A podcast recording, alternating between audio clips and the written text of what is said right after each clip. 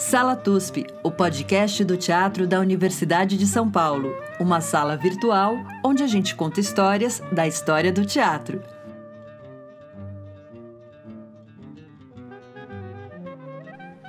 Olá, ouvintes do Sala TUSP, nossa sala virtual, onde a gente conta histórias da história da teatralidade brasileira e lusófona. Hoje nós vamos fazer uma conexão especialíssima com outro país. Eu sou Maria Tendlau, estou em São Paulo. Chico Pérez. Olá, Maria. Olá, ouvintes do Salatusp.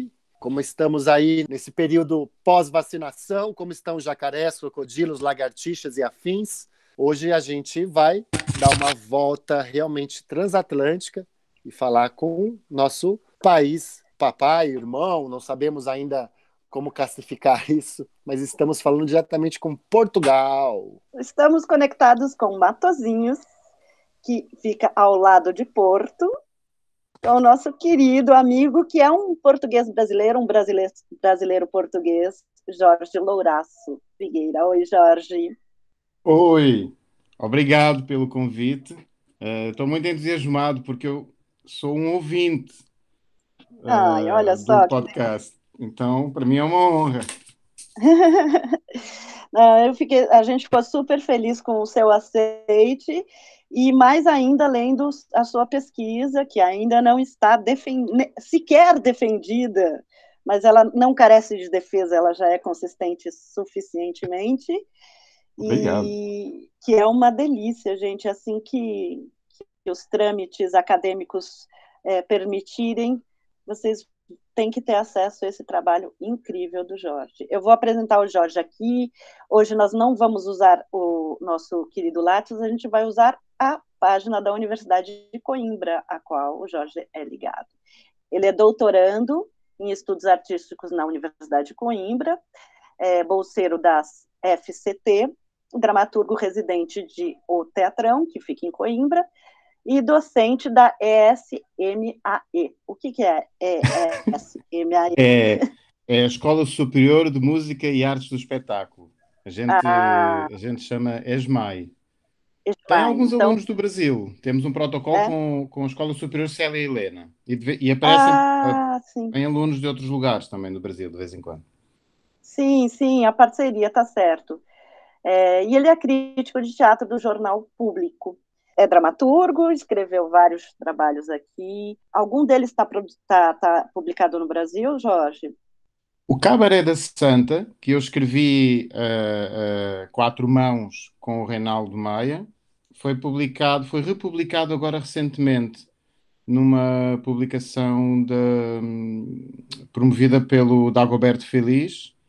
Talvez haja alguma outra coisa mas, uh, mas este ano eu vou publicar os textos todos, portanto, Eba! em breve estarão por aí.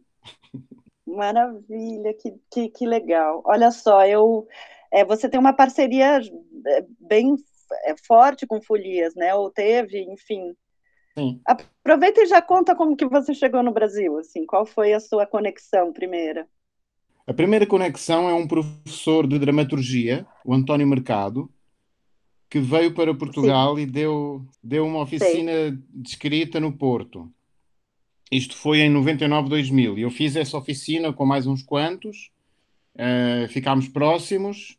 Depois eu comecei a fazer trabalhos em Coimbra, pela mão dele, com esse grupo que é o Teatrão, uh, porque o mercado se fixou em Coimbra, na Escola Superior de Educação, onde criou um, grupo, um curso de teatro. Um, e na sequência disso, o Marco António Rodrigues veio dar aulas ao curso em Coimbra e nós. Uh, mentira, tem um, um, intervalo aí. Nós conhecemos depois. O Marco já tinha vindo a Coimbra, ou viria depois, porque era amigo do, do António Mercado. Mas em 2004 eu ganhei uma bolsa para fazer uma pesquisa no Brasil sobre as cidades chamadas Nazaré porque eu nasci numa cidadezinha chamada Nazaré, que hoje em dia é muito famosa porque é da onda gigante, e ganhei uma bolsa para ir visitar várias Nazarés e escrever um livro de contos ou uma peça. Esse, ainda, esse projeto ainda não está concluído, mas saiu já uma peça que estreou em 2010. Então, por conta disso, eu em 2004 visitei São Paulo, Fortaleza, Belém, Rio de Janeiro e, e, as várias cidades chamadas Nazaré. E no ano anterior eu tinha estado em Londres com, no Royal Court com um brasileiro, Edilberto Mendes, meu colega dramaturgo, daquele, daquele grupinho de dramaturgos do, do Ceará, ao qual pertence Sim. o Marcos Barbosa também. O, o Jorge fez o seminário, né, a residência internacional do Royal Court Sim. Theatre, que tinha um trabalho aqui no Brasil também forte. Dizer, você faz parte de uma geração de dramaturgos aí que tiveram bastante troca né, nesses anos. Sim, sim. Logo nesse primeiro ano, eu, eu, o António Mercado pôs-me em contato com o Marco António Rodrigues, mas também com esse grupo que na altura tinha feito ou a residência do Royal Court em Londres ou o, as coisas que o Royal Court fazia em São Paulo. Cláudia Pucci, Paulo Altran, uh, uma série deles a partir daí, não sei, depois em 2006 o Folias veio a Portugal, creio. As coisas foram se juntando aos poucos. Bom, é um, é um aí... mistério. Mas rolou uma conexão, Brasil, assim, Sim, na sua vida. Antes da pandemia, eu fiz as contas e nos últimos 10 anos, entre idas e vindas, eu tinha passado 3 anos e tal em, em solo brasileiro. Então era assim, Contando assim, já é qualquer coisa. Bom, gente, o trabalho do Jorge é fantástico, porque ele faz uma. Você me corrige, tá? Que eu vou fazer uma descrição bem sucinta, então. Ele faz uma conexão entre a dramaturgia brasileira e portuguesa, desde os primórdios da, da, desta, desta ligação intrínseca entre esses dois países, e um pouco refletindo ah, sobre a imagem de um e de outro país e como isso aparece na dramaturgia. É, logo no início, eu queria achar aqui, porque eu ah, tinha uma frase tão bonita que eu anotei, que é o seguinte: eu vou ler. O ato de imaginação, que é uma peça de teatro, é também um ato de memória, criando depósito e deixando para os vindouros herdeiros involuntários um dado patrimônio cultural. Eu acho essa frase muito bonita, assim, porque é, mistura imaginação e memória, né? Eu acho esses temas muito caros a gente, liderando apagamentos e, e outras ficções que se criam. E eu acho que, em termos de ficção ou de imagem projetada, é, esse espelho Brasil-Portugal é muito, muito forte, muito potente, né? Para o bem e para o mal. Como que surgiu a ideia de fazer essa pesquisa, Jorge? Ela, ela surgiu nessa visita em 2004, quando eu comecei a pensar como é que poderia dar eh, continuidade a essa curiosidade pelo Brasil. Essa bolsa que eu ganhei em 2004, como era para visitar outras Nazarés que existiam no Brasil, já continha essa fantasia de que aquilo que existe em Portugal está duplicado no Brasil, de certo modo começando por uma coisa tão prosaica quanto o nome de um local. Um, e claro, uh, a maneira como isso permite contar uh, a história da, da, colonização.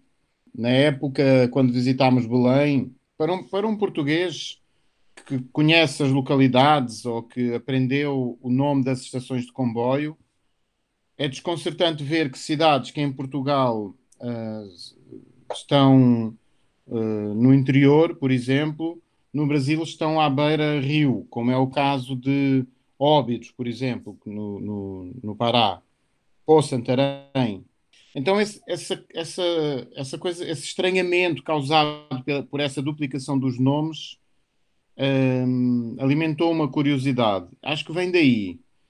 E depois, uh, à medida que eu ia fazendo visitas ao Brasil, ia tendo essa sensação que, que eu acho que é comum de estranheza e familiaridade e ia querendo entender algumas, alguns lugares comuns que de parte a parte estruturam a relação entre Portugal e, e o Brasil, ou os portugueses e os brasileiros, que também são generalizações, não é? Porque os brasileiros não são todos iguais entre si e os portugueses estão pouco. Então é tudo, ao fim e ao cabo, um certo delírio. enfim, há uma coisa prática. Um, um, uma bolsa de doutorado permite viajar para o Brasil. Então, isso também foi um fator uh, importante. É, o Brasil ocupa um lugar no imaginário dos portugueses muito, muito grande. E isso, uh, perceber por, por, como isso aconteceu também, também me fez avançar nesse sentido.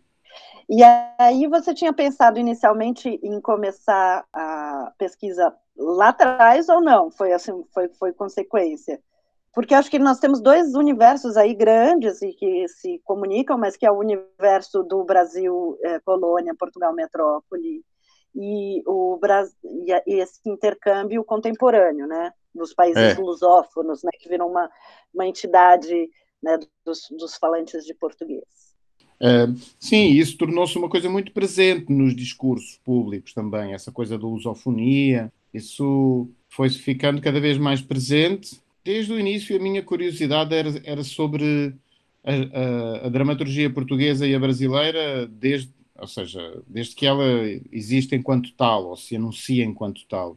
Mas depois, por razões práticas, tivemos que fazer um recorte metodológico, histórico, e, e, definimos ali por 85, porque era um período em que os dois países entravam num processo de normalização, entre aspas.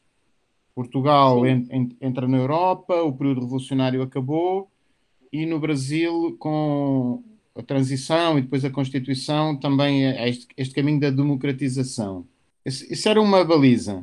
O que aconteceu depois foi que, à medida que eu ia uh, olhando para as peças escritas uh, nessa época, ia vendo como elas uh, reciclavam, por assim dizer, tópicos e formas anteriores. Então, por exemplo, a peça com que eu começo a apresentação da pesquisa, que é o Corsário do Rei, do Augusto Boal, deve ser lido em diálogo com Arena contra Zumi, Arena contra Tiradentes, mas indo mais atrás também o, o alto dos 99%, e recuando mais uma série de comédias históricas do tempo do Vargas, que de alguma maneira terão balizado a percepção desses autores, e, e, e recuando mais ou, ou contemporâneas a, a, figura do português nas, no teatro de revista, Sim. e claro, a presença dos portugueses também. Então, o, o balizamento temporal uh, acabou por ser determinado pela identificação de, um, de, uma genealogia nas peças de teatro, por assim dizer. Acho, que foi isso. Há um outro dado importante que é até aos anos 80, 90, não há propriamente brasileiros em Portugal. O que há são portugueses que retornam do Brasil. Mas Sim. as vagas de migração mudam. Então, a lusofonia ganha expressão realmente nessa época, é quando Lisboa se torna uma cidade que recebe brasileiros e, e africanos, de modo geral. Isso está presente num, uh, no filme do Walter Salles, no Terra Estrangeira, quando, e há um depoimento dele a dizer que tinham um plano, mas quando chegaram a Lisboa e viram aquela Lisboa com pessoas que vinham das ex-colónias e, e, mais a chegada de brasileiros, tiveram que filmar. E há, há um pedaço do filme que se nota que cruza esse, que registra essa Lisboa do fim dos anos 80, início dos anos 90, que é uma Lisboa onde a lusofonia ganha uma outra realidade, uma outra materialização. Até então, a presença do Brasil em Portugal era através dos imigrantes portugueses ou dos filhos, descendentes. Há uma grande operação de propaganda por parte do turismo brasileiro e da, e da Globo, que faz com que, ao longo dos anos 70, as telenovelas, os filmes, a música popular brasileira tenham presença em Portugal, ainda no Sim. tempo da ditadura militar. E isso, bom, eu, eu cresci a ver o sítio do Pica-Pau Amarelo e a ler as traduções brasileiras dos livros da Walt Disney, que eram em Portugal circulavam, eram exclusivos da Abril, portanto. Uh, Como é que é? O manual do, do escoteiro Mirim. Era um sonho de consumo meu, o, o, o manual do escoteiro Mirim, porque ele, esse não circulava. Então era muito difícil ter. Eu nunca vi, só Sim. vi os Patinhas. Olha que, que coisa mais engraçada. Muitos livros que eu compro aqui de literatura é, universal são traduzidos em Portugal e vêm para o Brasil. Então, por exemplo, eu estou acompanhando agora uma saga de um autor que se chama Steven Saylor, que fala sobre Roma e tudo mais, né? Romances tipicalizados em Roma.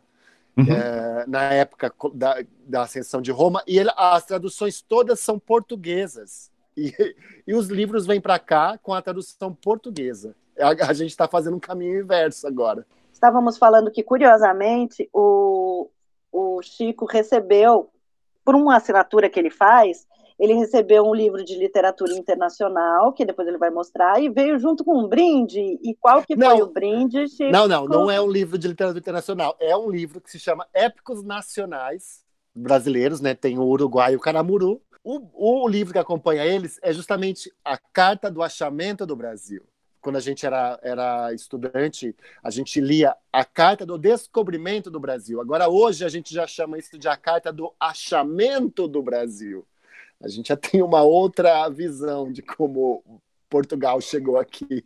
E o curioso é que essa semana eu tive que estudar com minha filha, minhas sobrinhas, exatamente o momento do achamento e ler a carta com elas. Então tudo isso voltou com uma força. Quando eu, li o seu trabalho foi foi bem curioso e curioso como a imagem vai se cambiando com o tempo, porque é, na minha infância, a carta, e aí você vai falar disso no, no, no seu trabalho, isso é maravilhoso, é, como a carta vai ser um, um, documento recorrente né, nas produções culturais, e aí meu, na minha infância a carta era como os portugueses são bacanas.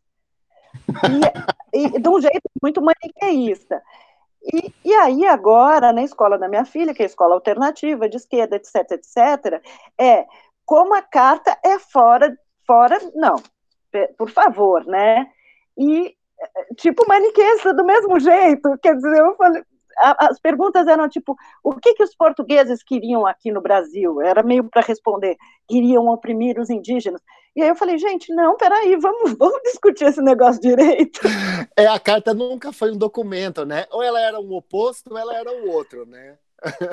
Como os portugueses Sim. são os heróis ou os vilões, não tem. E uma carta que, em, certo, em, certo, em certo sentido, ela é ficcional também, é uma ficcionalização, não é? Assim, de como o, talvez o Pervaz interprete o que o indígena estava tentando dizer para ele. Sim. Não se sabe, mas enfim.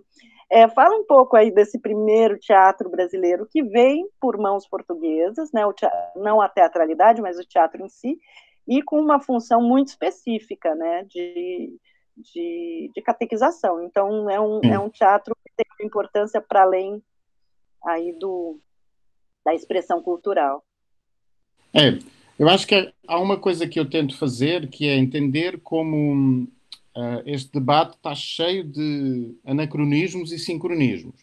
Por exemplo, isto que, que, que, o Chico agora disse, que agora a carta é chamada de achamento, esse é o nome original da carta.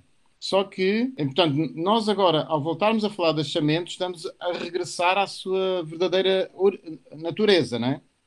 O nome descobrimento é que é deste, deste intervalo histórico entre, a, entre o ponto original da carta e esta atualidade, onde finalmente as coisas começam a ser um pouco postas de modo mais justo, que me parece que, que isso é um facto que, apesar da, da dificuldade que hoje em dia os, os, os, grupos indígenas têm para sobreviver, que é patente, eh, ao mesmo tempo, a parte da propaganda ideológica, há uma parte muito ativa, é? mas ao, mesmo tempo há uma consciencialização maior do privilégio de, dos homens brancos, eh, eh, nomeadamente europeus, e da maneira como construíram uma imagem que, que criou um véu sobre a realidade. Esta troca entre achamento e descobrimento é muito importante para a gente entender que hum, a, a função da carta no seu tempo é uma coisa. A função que ela teve a partir do século XIX para consumo do nacionalismo brasileiro ou do imperialismo português é outra coisa. E essas, essas coisas não são exatamente a mesma. Do mesmo modo que o teatro brasileiro de 1500 e muitos, 1600, tem funções que foram apropriadas pela propaganda nacionalista novecentista que a nós nos escapam. A minha pista para essa leitura é a pesquisa do Sérgio de Carvalho, de tratar aquele teatro do, do Anchieta não apenas como uma operação de propaganda, mas também como uma operação de diplomacia, que ao reconstituir os conflitos locais, e nomeadamente as alianças entre grupos indígenas portugueses e outros grupos indígenas e franceses, serve como cerimonial para criar a paz ou ratificar a paz ou uh, consolidar, no caso, o poderio dos portugueses na fundação do Rio de Janeiro, uh, depois da, da, do período em que, em que as guerras entre franceses e portugueses pela, pela posse do território fazem uh, oscilar ali a, a, a, natureza da colonização. E é, a função é, dessas peças é bem abstrata. É, é mas é, vale a pena o trabalho do Sérgio. O Sérgio é sócio fundador né, do podcast. E ele, eh, a gente falava que a gente só estava preparando o terreno para poder entrevistá-lo no momento oportuno. a gente ia reconstituir a história do teatro brasileiro para chegar nos jesuítas. É, agora ele já está nos devendo. Maria, você revelou o segredo da novela. Ah, desculpe, spoiler, spoiler. Não, mas ele não estava ainda muito à vontade para falar, e ele era diretor do TUSP, então não se sentia claro. muito à vontade também para dar entrevista. Mas agora que ele não está mais diretor do TUSP, a gente precisa falar com ele. A pesquisa é do Sérgio é muito interessante e ele vai falar exatamente o que Jorge está falando sobre esse teatro que, curiosamente, não é um, um, um, teatro que vai representar o indígena, mas ele vai representar etnias, né? Isso é muito. Não nos passa, né? Eu acho que há uma pista nessa abordagem daquele teatro do século XVI uh, e XVII, que é um teatro muito incipiente, como em, em Portugal tem, há mais, claro, porque Lisboa tem pátios e, e a corte, etc. Mas esse teatro, o, o, o Sérgio identifica como equivalente às naumaquias, que eram representações de batalhas uh, na antiga Roma, na, na Europa medieval, etc. E eu uso um pouco essa pista para tentar entender o teatro brasileiro atual e português, aquele que de alguma maneira trata o outro, sendo que o outro dentro do império, portanto, o teatro brasileiro que trata que fala do português e do brasileiro, ou que fala do indígena ou do índio, que é uma categoria X, ou do escravo, que é outra categoria X, que eu uh, uso com todas as aspas do mundo. Um, então eu tentei seguir a pista para considerar que uh, Leonor de Mendonça, por exemplo, possa ser entendida como uma peça que a gente possa dizer, e se, fosse isto, e se isto fosse visto como a reconstituição do conflito imperial? Quando eu digo conflito imperial, quero dizer o, o, o, dois problemas básicos: como lidar com os indígenas a população uh, nativa do território que vem a ser Brasil e como lidar com uh, as pessoas escravizadas.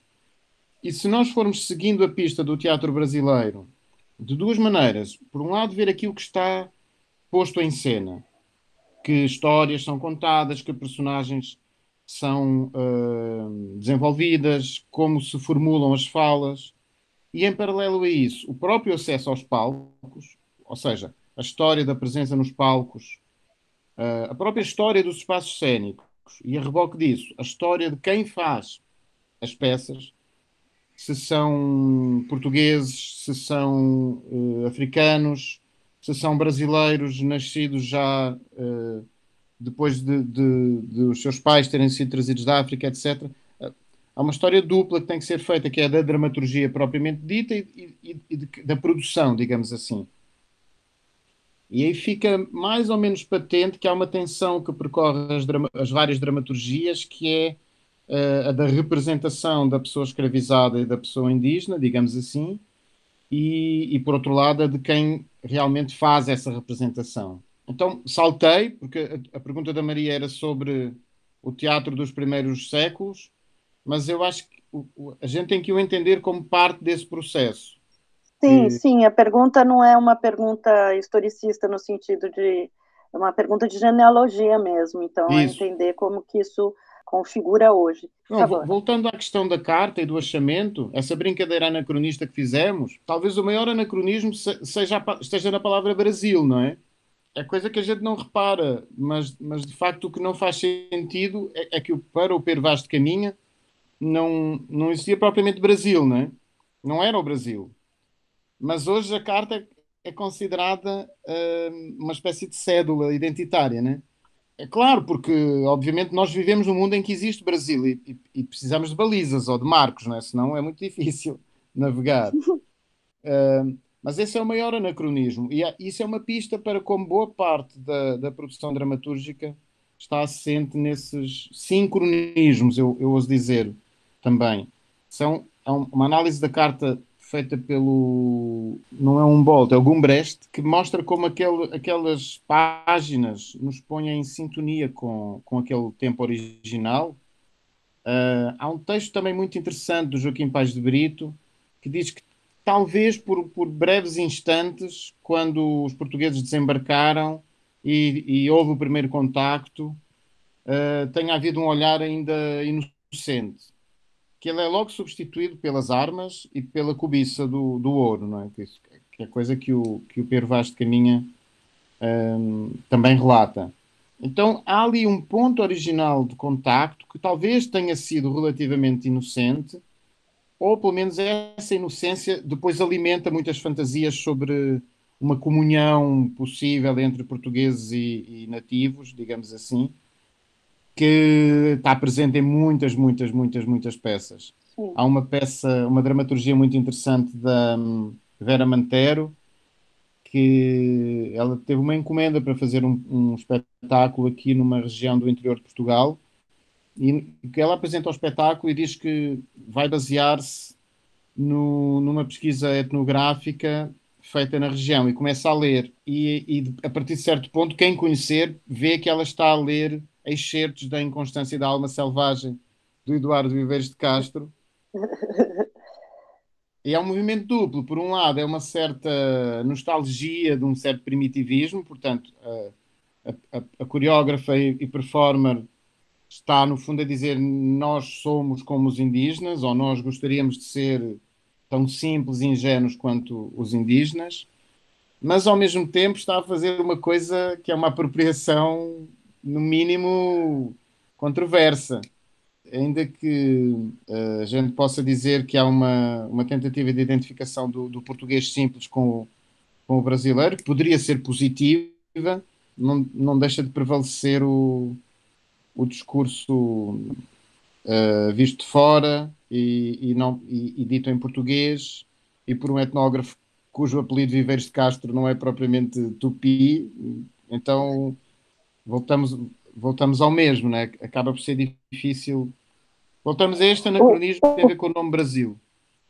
O que, o que me deixou muito assim tocada no trabalho e foi exatamente perceber essa projeção desses anacronismos é, do que é a imagem do brasileiro, assim, do que eu consigo detectar porque não conheço Portugal, é que estás ah, desde já convidada, os dois. Ah, obrigada.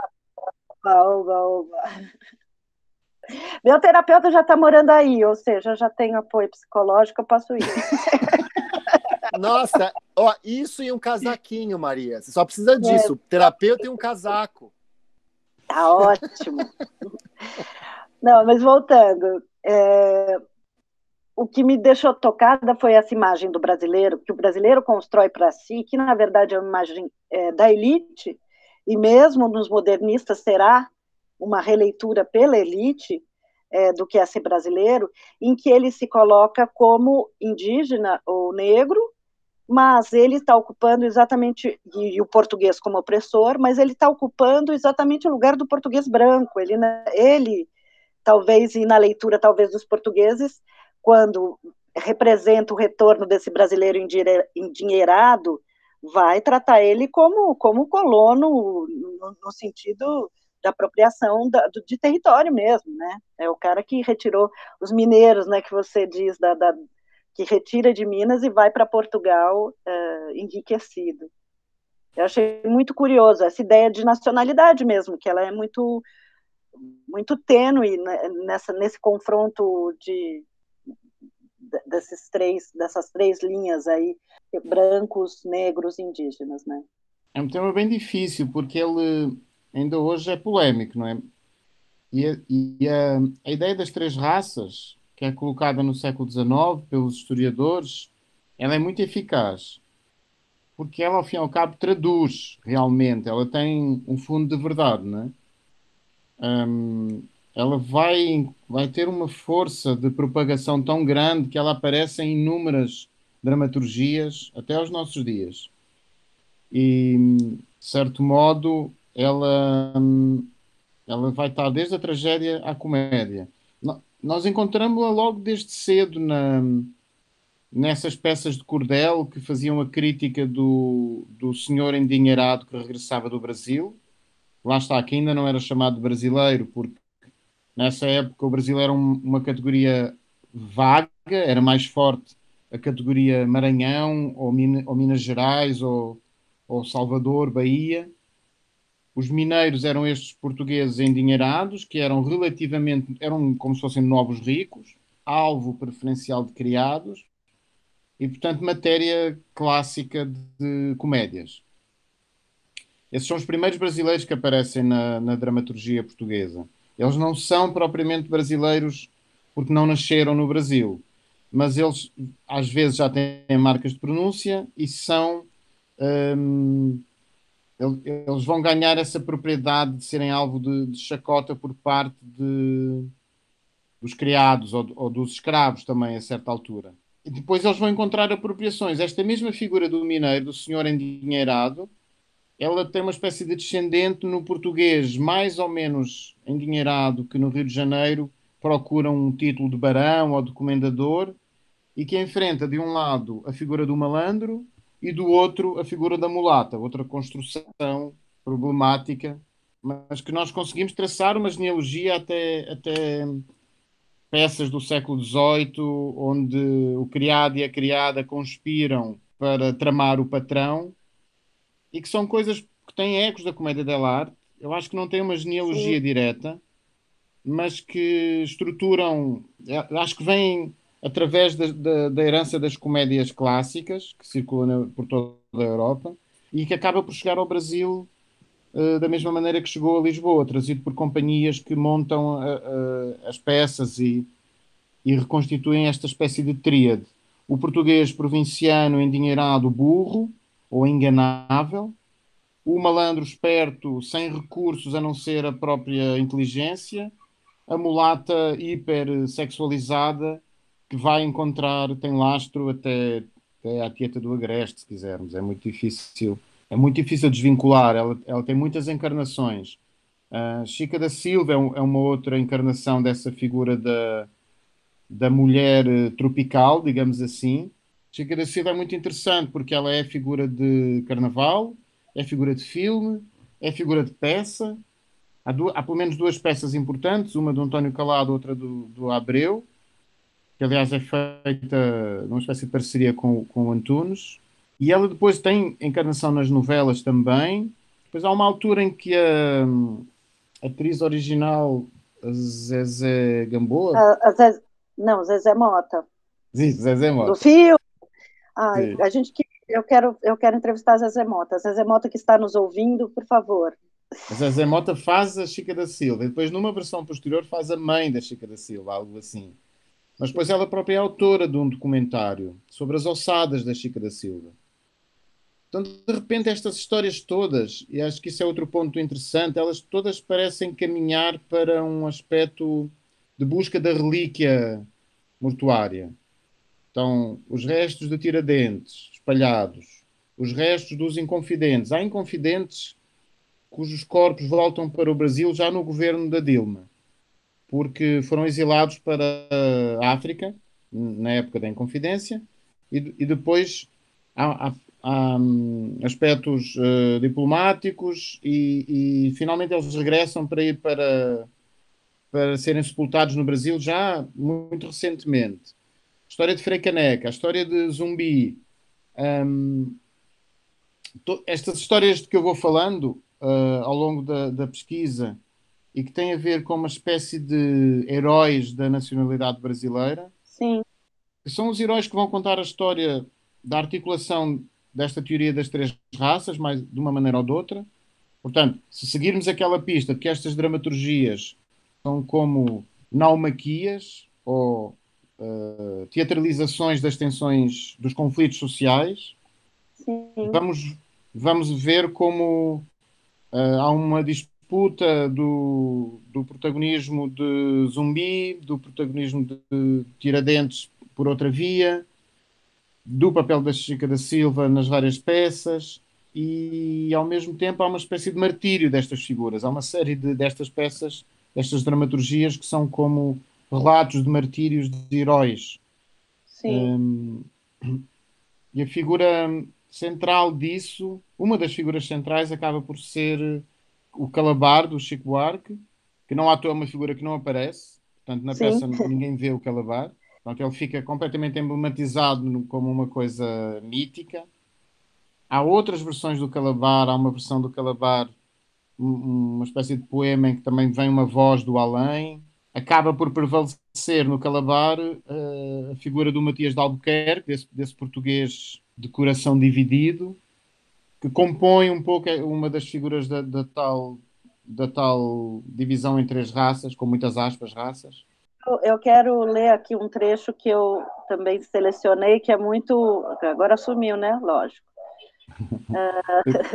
Aproveitar para dizer tá, que essa figura do Matias de Albuquerque, de coração dividido entre ser brasileiro ou ser português, é, essa figura de quem oprime, mas, mas a quem sofre, a quem custa oprimir, que é um, enfim, como se fosse um pai a quem dói mais bater à criança do que à própria criança, portanto, algo perverso, né?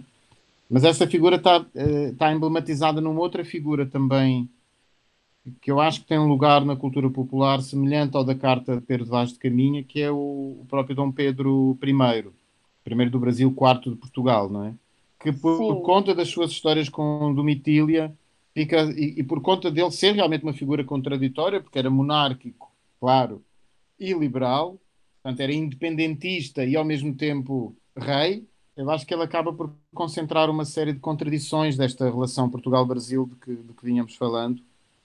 E, Sim, e, ele portanto, também eu... é tratado como essa pessoa também muito dividida, que queria ser brasileiro, né? Isso apaixonado pelo, pelo calor tropical do Brasil.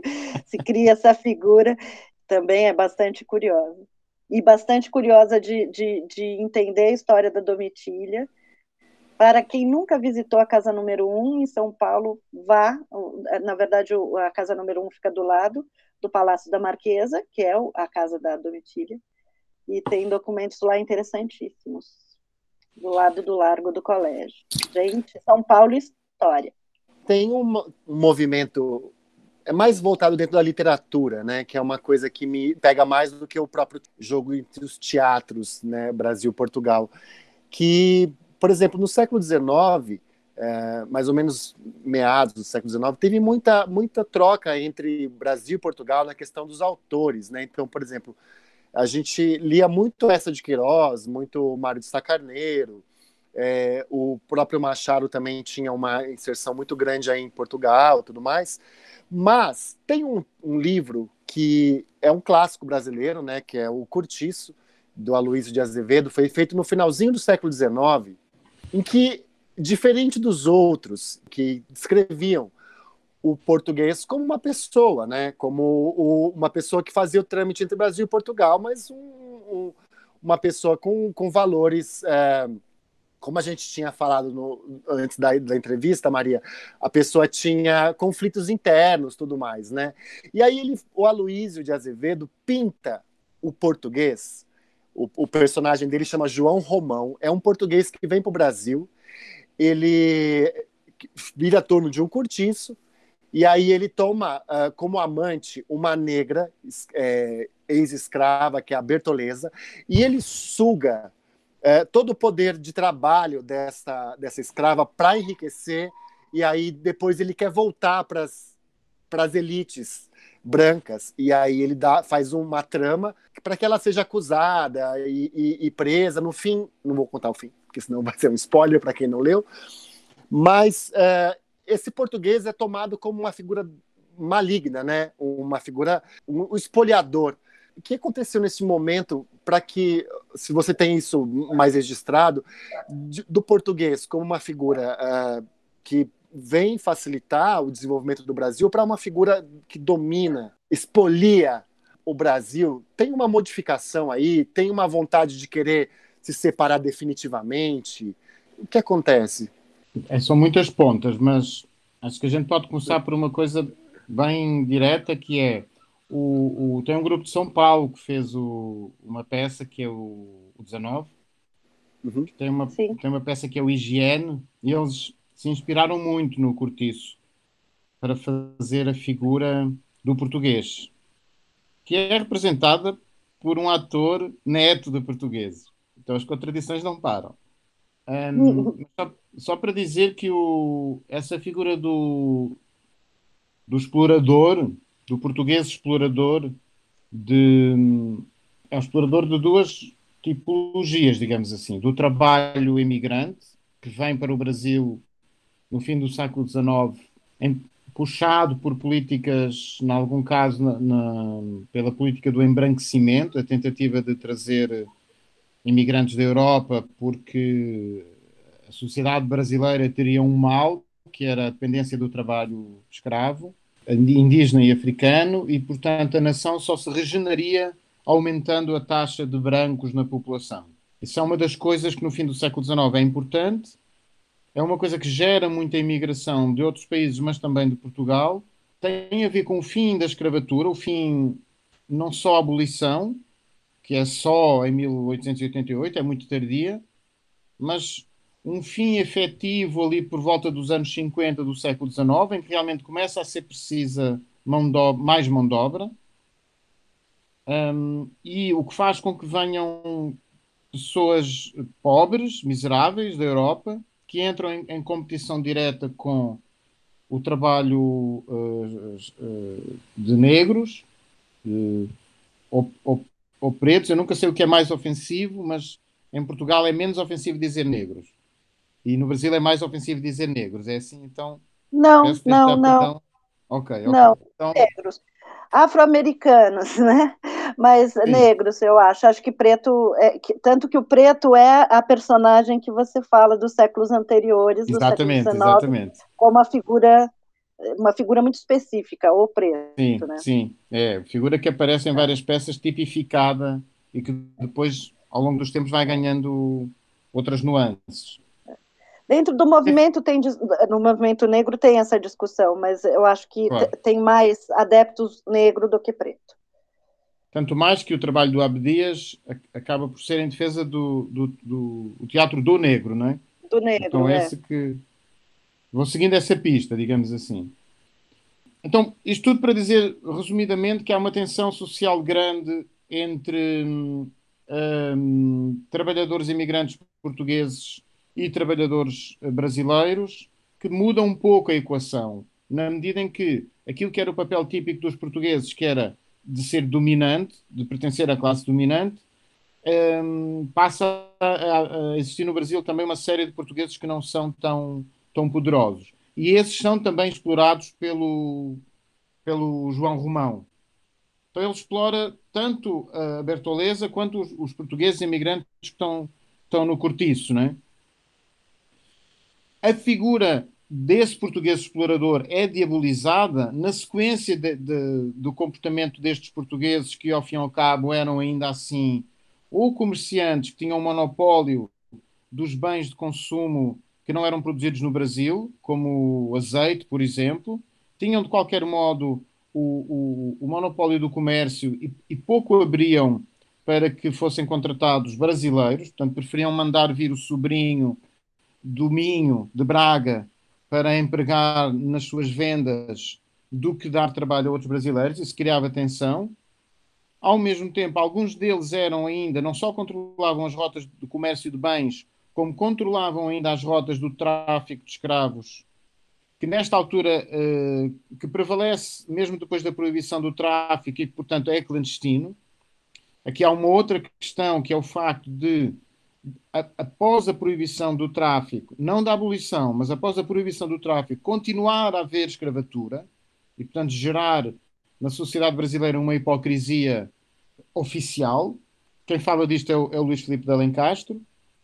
O português acaba por assumir essa figura de responsável pela exploração da pessoa escravizada ou do afro-americano, ao mesmo tempo que também explora europeus pobres, que acabam por uh, constituir essa, essa massa laboral, digamos assim, disponível.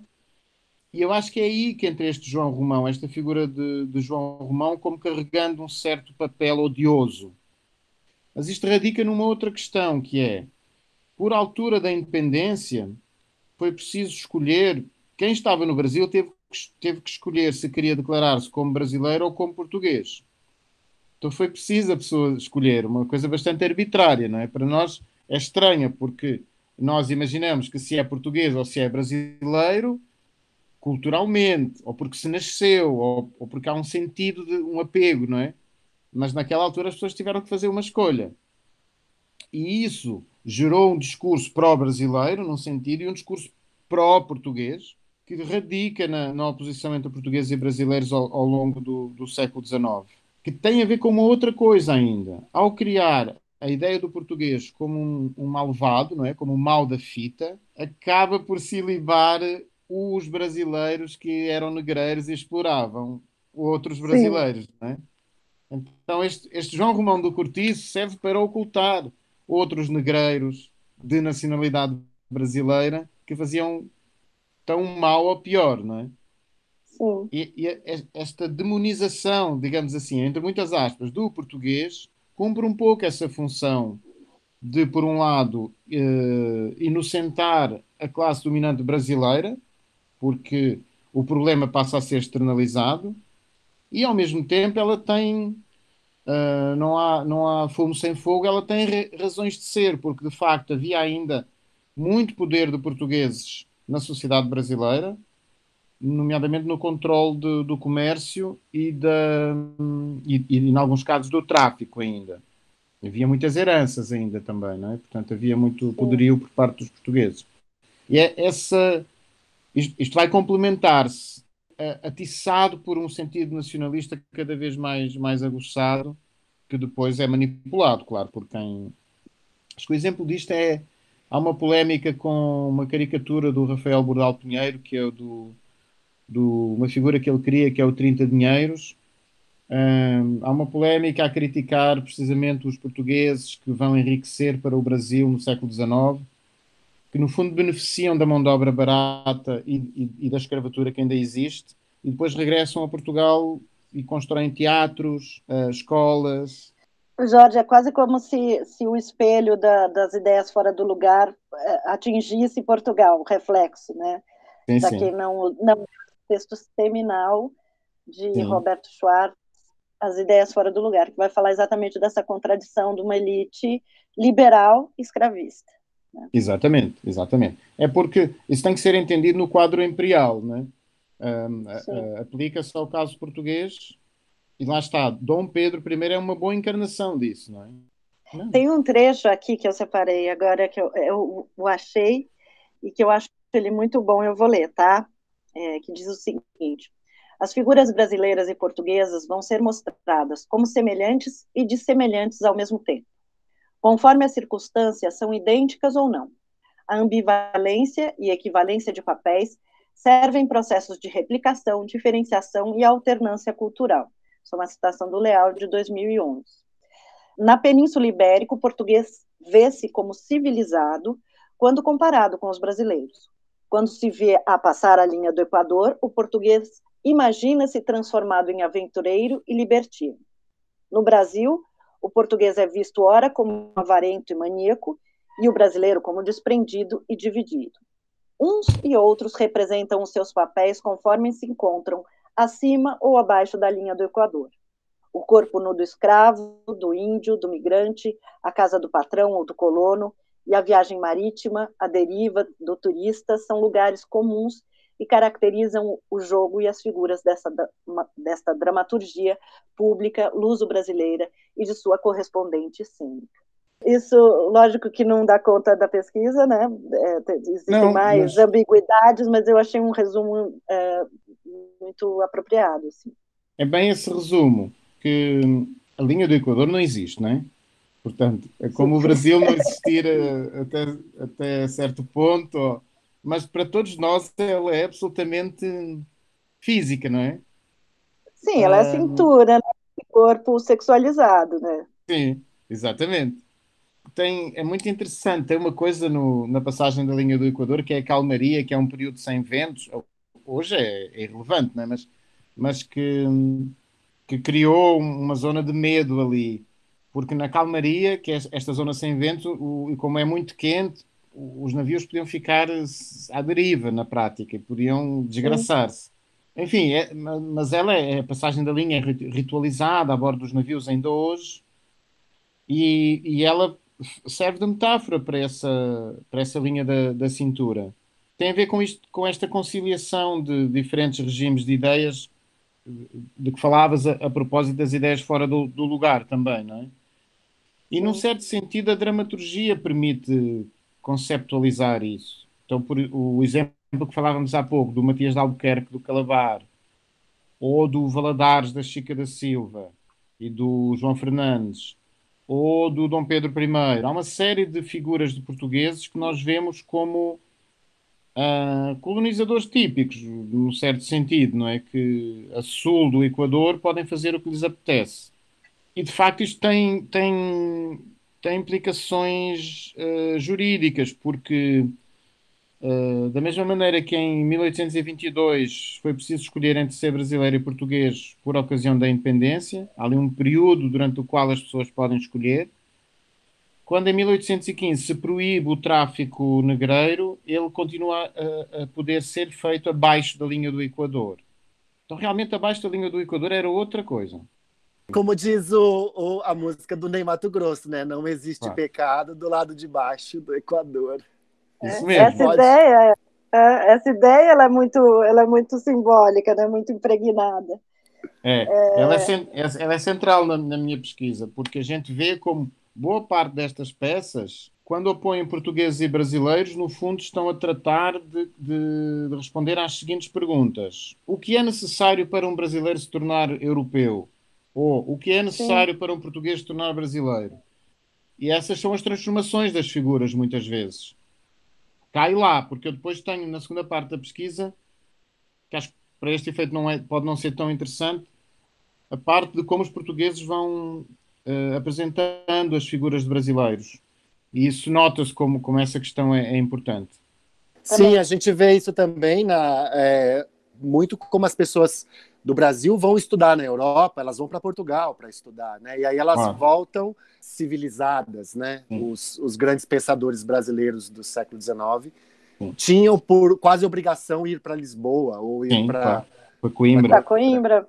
Essa comunidade que vem a Portugal durante o século XIX, ela é feita de portugueses ou ex-portugueses, digamos assim, né? Descendentes, né? Sim. E... Por... E aí aproveito para dizer que para mim, para o meu imaginário, é fortíssimo dizer, não, estamos conversando com o Jorge Louraço da Universidade de Coimbra. Para mim, Universidade de Coimbra é praticamente a Meca. Né? Claro. Tem outra contradição útil aí, que é o poema do.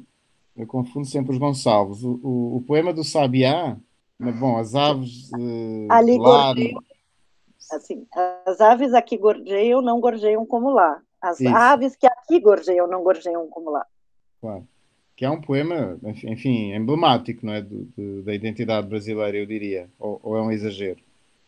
Não, total. E ele, ele depois é replicado no. no é, porque minha terra tem palmeiras. Na verdade, para a gente, a minha terra tem palmeiras onde canta o sabiá. Isso. É, depois tem a minha, minha terra tem Palmares, depois tem Minha Terra tem Laranjeiras da Califórnia, ela vai ser re, repensada no Sim. modernismo de uma forma radical, né? Isso, isso. É, é, que ela é muito fértil, não é? Ela, ela é composta, escrita, e aí vem uma, uma série de diálogos dos diferentes artistas ao longo de gerações com essa raiz, digamos assim, não é? Com esse ato original. E ela é escrita em Coimbra, não é? Olha então, só ela dialoga para trás com toda a lírica camoniana sobre as águas do Mondego e tudo mais, não é? Sim. E daí para a frente dialoga com. Porque é o típico poema de exilado, é. no melhor dos sentidos, não é? Do, por, isso é um, é um padrão comum nas colónias ibéricas, porque os intelectuais da, do resto da América Latina também iam estudar para, para Madrid, também faziam Sim. esse circuito que é o circuito que, na verdade, dá origem a um sentimento de apego nacionalista. Porque é inevitável, estando em Madrid ou em Coimbra, começar a imaginar uh, o território original como. Sim. Essas nacionalidades são ideias inventadas, né? Inventadas no, no retiro, no exílio. É muito bom isso. É, eu estava com minha filha, voltando novamente, descobrimento do Brasil. Uh, e aí era para uma das tarefas era ver um quadro, acho que do Silvio, eu não vou saber, Silvio Ribeiro. É, falsa cultura, tá? Porque eu não lembro o nome, o grande pintor do descobrimento. Aí estava com ela e aí eu falei, falava para ela, você está vendo a diferença?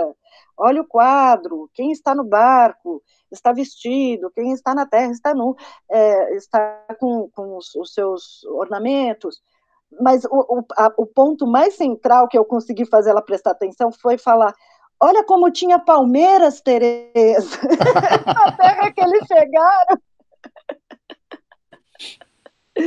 Isso é muito forte, porque os elementos da natureza caracterizam em absoluta a identidade do território brasileiro, não é? Ele, num certo sentido, isso é feito no século XIX pelos nativistas todos.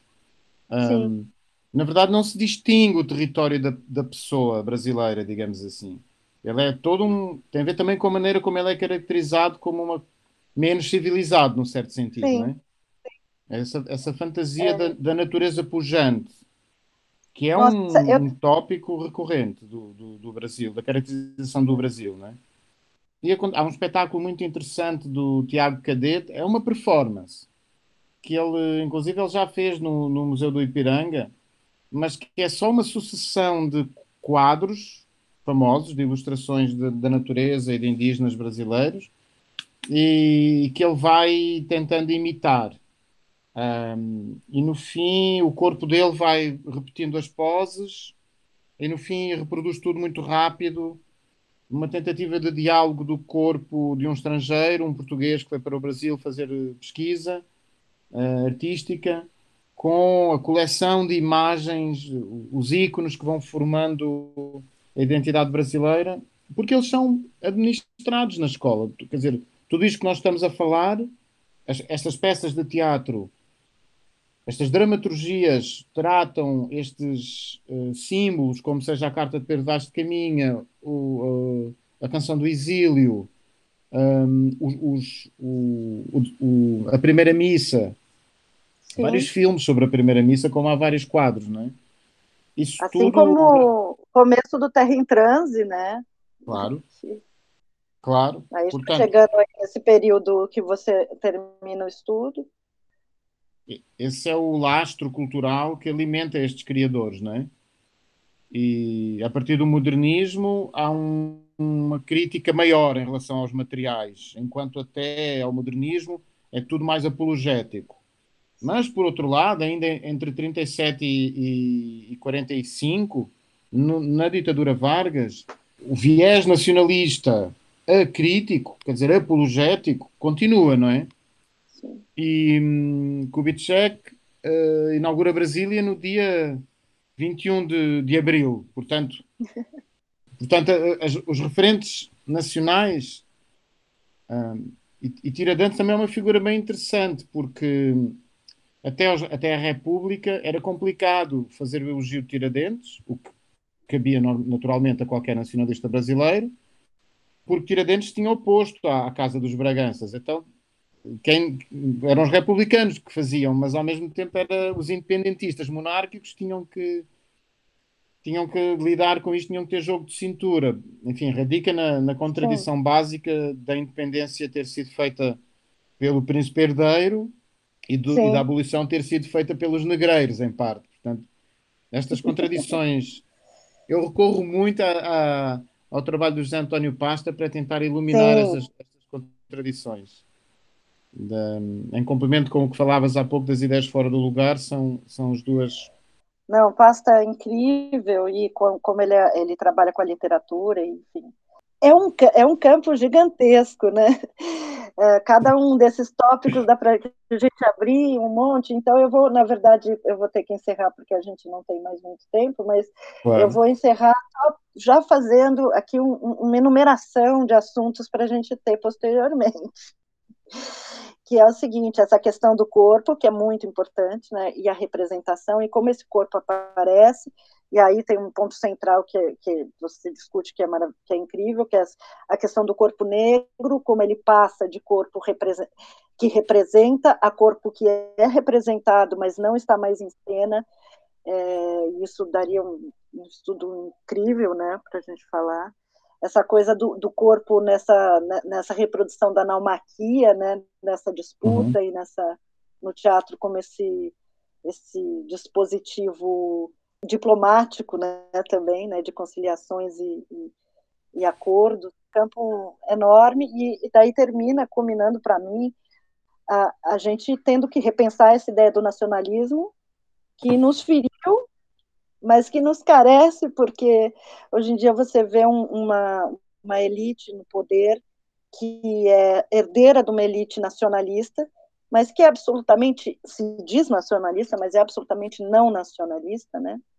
Se algum dia o foi, não sei, é, mas, mas essa questão de identidade mesmo, eu estou falando de, de Forças Armadas, no caso. E daí olhar o teatro como um possível laboratório é, dessas sociabilidades, né? é, é, é central um, a questão da, das Forças Armadas e do militarismo na leitura interpretação de, digamos, da função social e estética de, de, destas dramaturgias. Não é à toa que temos falado de, ou que eu tento frisar o papel do Matias de Albuquerque ou do Dom Pedro I. Eles eram, antes de mais, militares. Um, e no, nos anos 60 e 70, uh, eh, a figuração dos portugueses em cena, ela é usada para fazer uma crítica velada, que era a crítica possível, à ditadura militar. Então, o lugar dos portugueses era o lugar do, do Figueiredo, do, de quem fosse, não é? é? é? esse lugar que ocupam as figuras do, do Arena contra Zumbi, do Arena contra Tiradentes, que são matrizes muito importantes para este trabalho elas são matrizes importantes porque elas fazem uma crítica das, das peças históricas anteriores, dos anos 30 e 40 e 50, e lançam o, o, o debate seguinte. E a configuração do Matias de Albuquerque em, no Calabar é crucial também para entender a, a contradição dessas figuras. Há um detalhe, há um detalhe interessante que é o fado tropical, que deveria ser uma crítica do colonialismo, acaba por se tornar um hino não oficial da lusofonia. No uhum. documentário que o Carlos Saura fez sobre o fado, o realizador espanhol, uh, as imagens da Revolução, do 25 de Abril, são usadas para ilustrar uma atuação do Carlos do Carmo, fadista português, a cantar o fado tropical. O fado tropical. O que é no mínimo bizarro, porque aquilo era uma denúncia do colonialismo, não era uma apologia de, da lusofonia nem da revolução. A, a, canção do Chico Buarque que faz o elogio da revolução é o Tanto Mar, não é o Fado Tropical. Sim. Mas, ao mesmo tempo, há ali uma ironia quando ele diz a esta terra ainda vai tornar-se um imenso Portugal. Se for o Portugal de Abril, do 25 de Abril, então sim. Ou seja, sim. esses militares que fizeram a guerra colonial, mas depois fizeram a revolução, ok, se for esses, podemos. Os outros militares, não. Então, essa inversão, eu estou a falar só para ver como, como isto está mais intrincado. Há uma, uma espécie de sucessor estético do Matias de Albuquerque, que é o Eulálio da Assunção, do Leite Derramado, que é um, romance do, do, do Chico Buarque, que, que tem uma evolução da construção da personagem muito interessante. Enquanto nos anos 60 e 70, o português se opunha ao brasileiro, né, por definição, na, na, nestas dramaturgias. No leite derramado, a figura do Eládio da Assunção vai passando de geração em geração, como se fosse a mesma essência. é uma personagem que está no hospital e confunde presente e passado, e portanto confunde o seu antepassado, que era um, um escravista que, que, que, foi com Dona Maria para o Brasil e os seus sucessores, confunde consigo mesmo e confunde com o seu com os seus descendentes. Este Eulália da Assunção que está a falar teve uma paixão muito grande por uma uh, afro-americana e, e por causa disso os seus filhos são menos puros, digamos assim. Isso é uma das questões que circula no, no romance, se eu bem, se eu bem entendi. Uhum. Ora, azar dos azares, não, é, é, ainda antes, azar dos azares, quem fez a adaptação do Leite Derramado foi um ensinador uh, do Sul, emigrado em São Paulo, o, o, Alvim, que ainda fez depois uma, uma paródia do, do, dos discursos do propagandista Mor, do, do, do, Hitler, né? do Goebbels. Portanto, Goebbels. transformando aquilo que o Chico Buarque fez, que foi uma, uma personagem que quebrava a oposição básica português-brasileiro, como está feita no Calabar, e a substituía por uma, uma espécie de amálgama de personagem que é portuguesa e brasileira, e que, portanto, já não está no lugar da oposição português-brasileiro que alimentou todo o século XIX brasileiro, pelo contrário, está num lugar em que, também porque o português hoje em dia no Brasil não é, não representa perigo para ninguém, está no lugar de poder entender melhor a herança colonial portuguesa, para o bem e para o mal, e, e, de configurar a personagem opressora da classe dominante portuguesa como herdeira desse português colonizador. Essa é a mudança que o Chico Buarque faz, é uma personagem compósita, em vez de uma personagem, ainda que dividida, mais uh, estanque, digamos assim. Aliás, por ser dividida, ela é uma coisa e outra, ela não é uma mistura do sim e do não, propriamente. Mas calha o Alvin fazer isso. A, a montagem do Alvin é muito interessante ser criticada, porque hum, ele, no fim, faz uma inserção dramatúrgica em que transforma todo o texto no delírio de um cidadão brasileiro, portanto, num certo sentido, invalida a proposta estética, põe de fora a figura da, da, da esposa afro-americana do Eulália da Assunção e, ao mesmo tempo, alegoriza o indígena e o, a pessoa escravizada de um modo muito semelhante ao que, faz, ao, ao que as peças indianistas fizeram no século XIX, tratando o, o índio como um. Eu vou, eu vou, já acabar o raciocínio, Maria. Não, eu quero te agradecer por esta ah. crítica. Muito obrigada. Fazer menção a este ser objeto. Desculpa, depois não, que a é pessoa muito importante. não tem como a gente, como a gente não falar assim, né? Importantíssimo. Claro, claro. Como isso está intrincado aí na nossa história. Não, a abjeção é a palavra, porque um, mostra como uh, não tem como não entender o leite derramado como uma espécie de naumaquia, no sentido em que ele, ele não, só o que ele representa é o conflito social que está no, no coração da sociedade brasileira, que é, que é a escravidão, mas a própria disputa do direito a, a, a, a, narrar ou do monopólio de narração dessa história está em causa, né? quando, quando Alvin se apropria do leite derramado ao serviço do, do, desta espécie de neocolonizadores que estão no poder agora, sem dúvida, não é? Em nome de, em nome de, de si próprios, em primeiro lugar, como é óbvio, mas, mas com uma apologia de um certo heroísmo, de, de um certo sacrifício, de uma paixão pela morte, que é comum a, a muita dramaturgia heroica novecentista,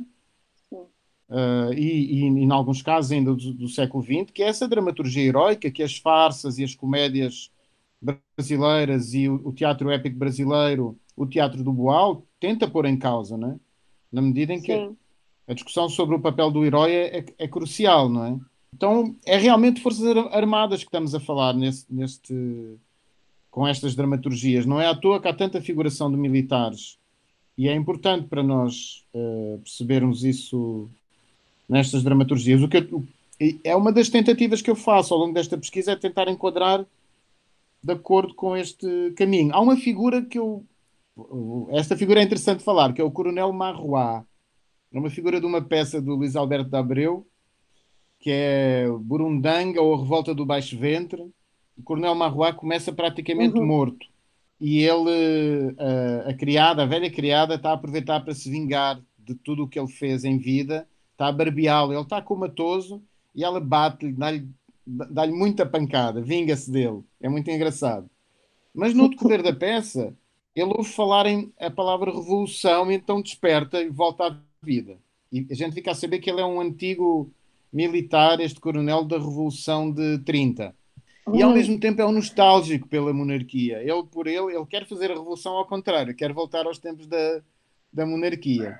Ora, esta peça foi escrita já nos anos 90 e esta figura do coronel, o Abreu acho que consegue fazer uma articulação muito interessante, que é, nos anos 60 e 70, como eu dizia, as figuras de portugueses têm a ver com, com os militares. São uma maneira de falar dos, dos militares.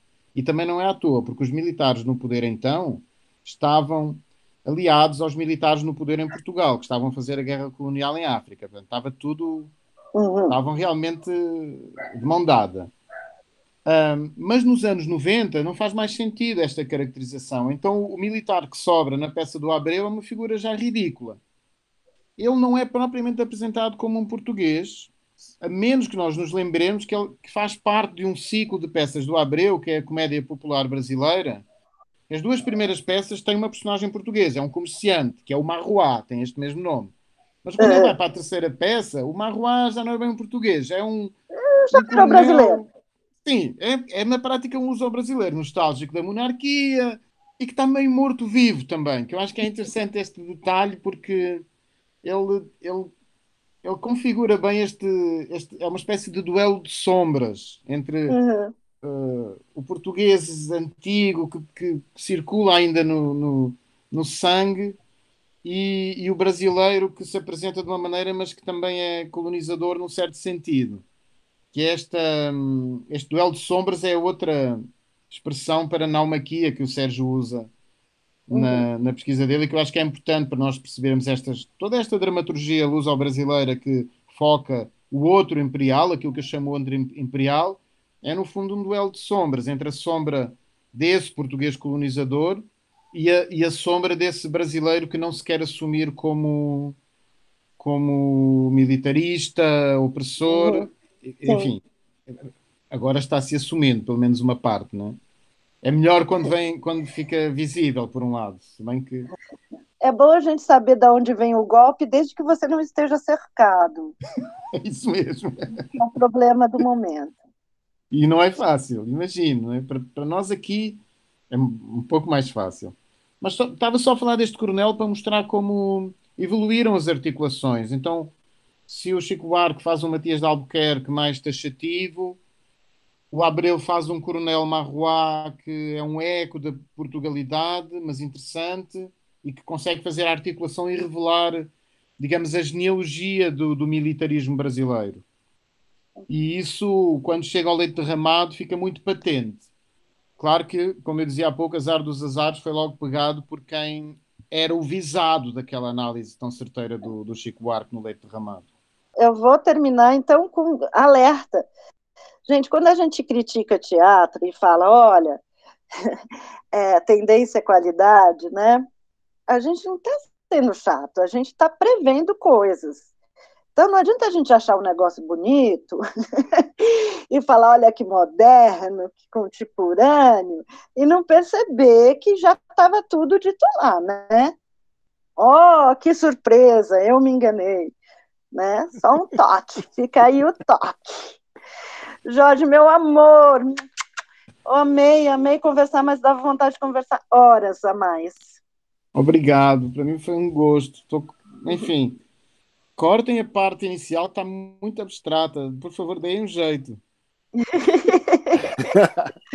salvaremos, salvaremos. Por favor, é que eu ainda não encontrei o caminho para hum, sintetizar. Para as Índias. O caminho para as Índias. É um, é, um, é um trabalho colossal, né?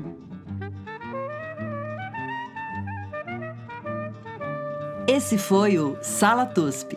Sala TUSP, o podcast do Teatro da Universidade de São Paulo.